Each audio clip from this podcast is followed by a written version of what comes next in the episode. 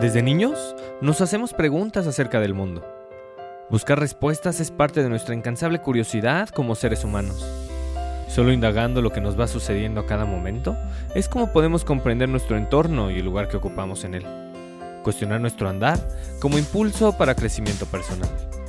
Soy Roberto Granados, psicoterapeuta y orientador humanista, y te doy la bienvenida a Buscando Respuestas, una escala necesaria para este mundo cada día más acelerado y acostumbrado a lo inmediato. El objetivo, que explores tus reacciones, comportamientos y creencias, con la curiosidad suficiente para darle voz a lo que sucede en tu interior. Y así, empezar a encontrar respuestas, las cuales todos andamos buscando. Comenzamos.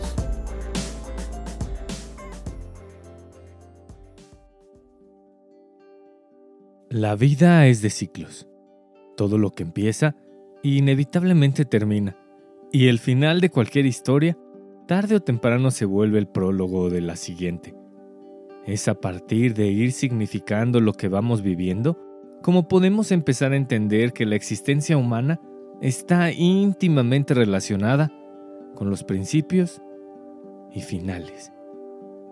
Ahí, en el libro de la vida, repleto de principios y finales, habitan nuestras pérdidas, cambios, fracasos, sorpresas y despedidas, como las palabras que solemos utilizar para aminorar la carga emocional de lo que una pérdida significa.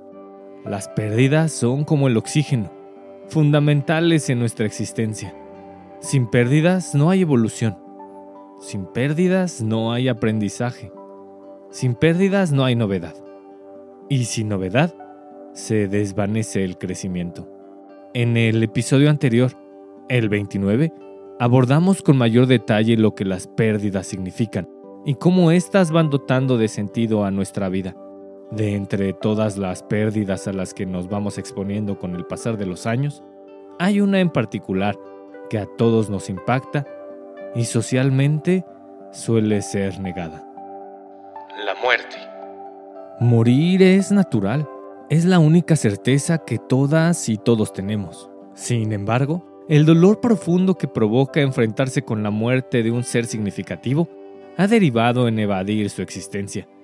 ¿Evadimos la muerte a partir de negarla o burlándonos de ella? En ambos casos, está presente la necesidad de evitar encontrarnos de lleno con el vacío que provoca la ausencia.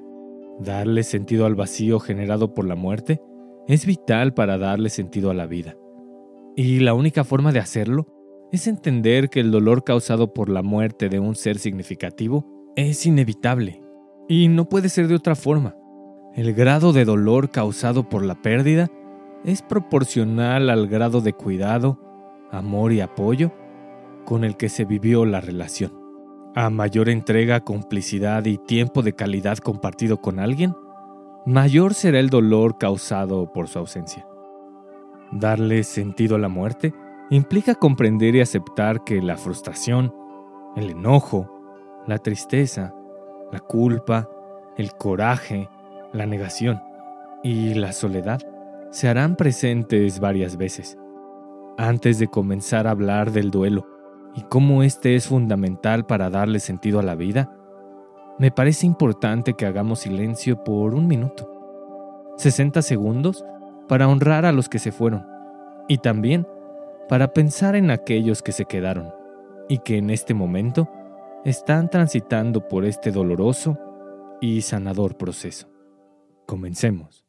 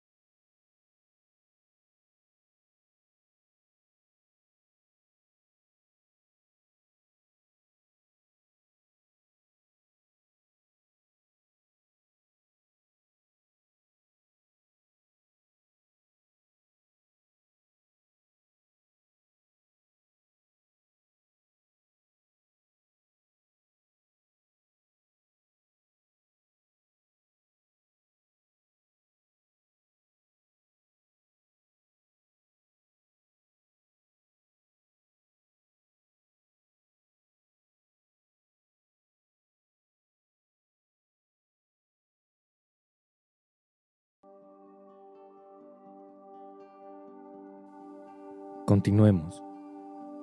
El duelo duele, y contrario a nuestra humana costumbre de medir todo de forma específica, el proceso del duelo no tiene una duración determinada. Elizabeth Kubler-Ross, una de las mayores expertas en este tema del duelo y la muerte, definió cinco fases por las cuales toda persona que vive la separación por muerte atraviesa. Las fases son negación y aislamiento, ira, pacto, tristeza, aceptación. Si bien las fases se encuentran definidas en un orden específico, esto no significa que tengan que vivirse de esta forma exacta. De igual manera, el hecho de haber transitado una fase no significa que no vaya a volverse a ella. El proceso de duelo es un proceso de ritmo lento, donde cada ser humano va asimilando la pérdida de manera distinta. Las fases del duelo son un mapa, pero no son el territorio. El duelo no es una enfermedad, ni algo que de inmediato requiera de ayuda profesional. El duelo es una consecuencia humana provocada por una pérdida importante. Nuestra humana necesidad de evitar sensaciones displacenteras deriva en evadir el dolor del duelo. Si bien esta forma de actuar parece traer beneficios, el duelo suspendido no hará más que traer problemas emocionales, que a mediano plazo se pueden presentar en forma de ansiedad, cambios de hábitos en la alimentación o en el sueño, o depresión. Frente a tanto dolor y frente a un vacío difícil de describir, ¿cómo transitar el duelo? Una de las claves para hacerlo es vivirlo en compañía. Contar con apoyo emocional es vital para transitar por esta cueva oscura y de apariencia interminable. De igual forma, los rituales significan una etapa crucial para empezar a asimilar la presencia de la ausencia. El velorio, los rezos, las ceremonias, los altares, las pláticas interminables sobre la persona que ya no está, todo esto es sanador para el corazón y de alguna u otra forma prepara el terreno para la sanación y resignificación de la persona fallecida. Antes de resignificar a quien se ha ido, es importante aceptar que su ausencia desorganiza la identidad. De ahí el surgimiento de sensaciones de desorientación, disminución de las ganas por vivir o carencia de sentido al día a día. Partiendo de esta falta de estructura, donde parece que nada es suficiente para salir de este vacío, es que la resignificación cobra relevancia. Y esta resignificación solo tiene lugar a partir del trabajo interior. El trabajo interior en forma de explorar lealtades, enojos, aprendizajes, tristezas, experiencias y todo aquello que en su momento fue clave para la unión entre dos seres humanos. De igual manera, implica darse la oportunidad de sentir enojo, tristeza, culpa, alivio, cansancio y todo aquello que se acumule luego de una pérdida significativa. Afirmar que el tiempo lo cura todo es simplemente una idea falsa que promueve de nueva cuenta la evasión del duelo. El duelo se significa a partir de explorar lo que vive en tu corazón, no gracias al paso de las manecillas del reloj. El tiempo bien invertido promueve la sanación. La exploración de todos los sentimientos provocados por la partida de un ser significativo dará espacio para comenzar a comprender que, si bien la persona ya no está, las vivencias, los aprendizajes, los recuerdos, las anécdotas, los abrazos y la infinita sensación de agradecimiento por haber coincidido en el camino de vida vivirán por la eternidad. El duelo no se trata de olvidar, sino de honrar lo vivido, de agradecer el pasado y de dar nuevos pasos, de encontrarle un nuevo sentido a la vida con confianza, aceptación y amor. Eduardo Greco, psicólogo argentino con numerosos libros sobre el desarrollo humano, lo deja muy claro. El amor no es solo una palabra, sino la aceptación de que el otro no es mío, que solo en libertad existe el amor y que debo aprender a dejar partir tanto como a no permanecer mirando la partida. El amor es, no se inventa, es una disposición, no un impedimento. Es una fuente que emana agua que fluye no porque tenga dónde ir, sino porque no puede hacer más que fluir. El apego se cura con amor, y amor es aceptar al otro tal como es, haga lo que haga, incluyendo morirse.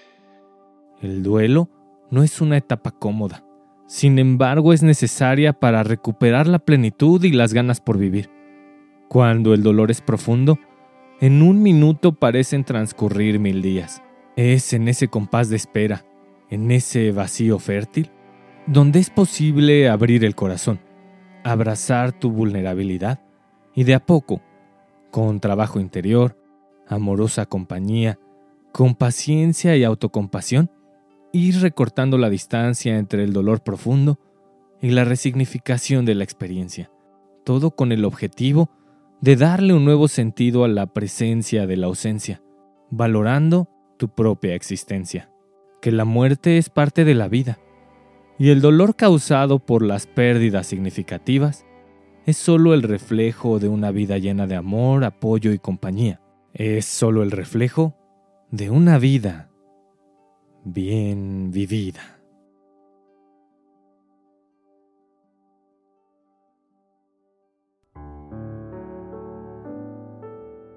Siempre hay más, mucho más que dolor en un duelo. Hay, por ejemplo, cierto orgullo de llegar a donde nunca había estado, donde nunca pensé que llegaría a estar. Hay oculto en cada adiós un silencio bienvenido. Las despedidas son más un tema de la vida que de la muerte, porque en última instancia y desde el principio, nuestra historia y la de todos es tan solo una mezcla extraña de finales y principios. Y lo sé porque otros que vivieron me contaron, porque otros que sufrieron primero crecieron después desde el dolor, muertes que parieron nuevas vidas, pérdidas que condujeron a encuentros y ausencias presentes que llenaron vidas vacías, librándolas del martirio de presencias ausentes.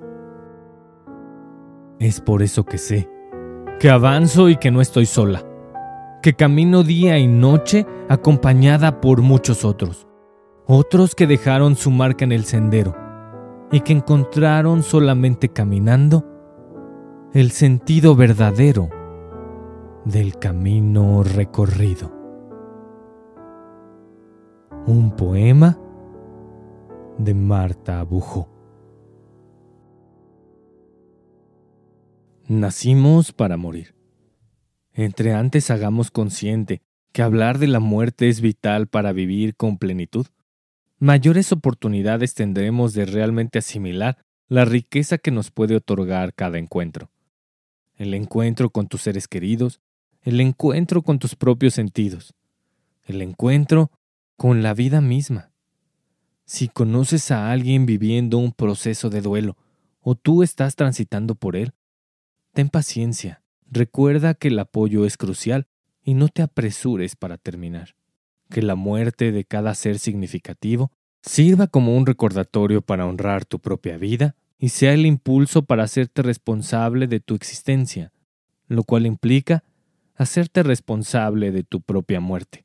De eso, de hacerte cargo de tu propia muerte, y de cómo este proceso te permitirá disfrutar con mayor plenitud la vida, hablaremos en el siguiente episodio, en la tercera parte de esta trilogía llamada El sentido de las pérdidas. Hemos llegado al final de este episodio, una escala más en este infinito sendero de introspección. Recuerda suscribirte a este podcast. También compártelo, lo cual ayudará a que este vehículo de crecimiento llegue a más personas y así hagamos de este camino de autoconocimiento uno más concurrido. Si quieres hacer de tu proceso de crecimiento una constante, inscríbete al newsletter de Buscando Respuestas, una publicación que te haré llegar por mail, donde te estaré compartiendo de forma gratuita artículos, videos, documentales, reflexiones, canciones y todo aquello que sea valioso para promover tu proceso de autoconocimiento, todo con el objetivo de que vayas haciendo de tu camino un sendero más amable más pleno y más humano. Te dejo en la descripción de este episodio el link para que te inscribas y también para que me sigas en mi cuenta de Instagram. Y finalmente, recuerda siempre, para seguir creciendo, es preciso abrir la puerta de tu corazón, explorar lo que ahí reside y darle voz a tu interior. Es ahí donde están las respuestas. Hasta la próxima.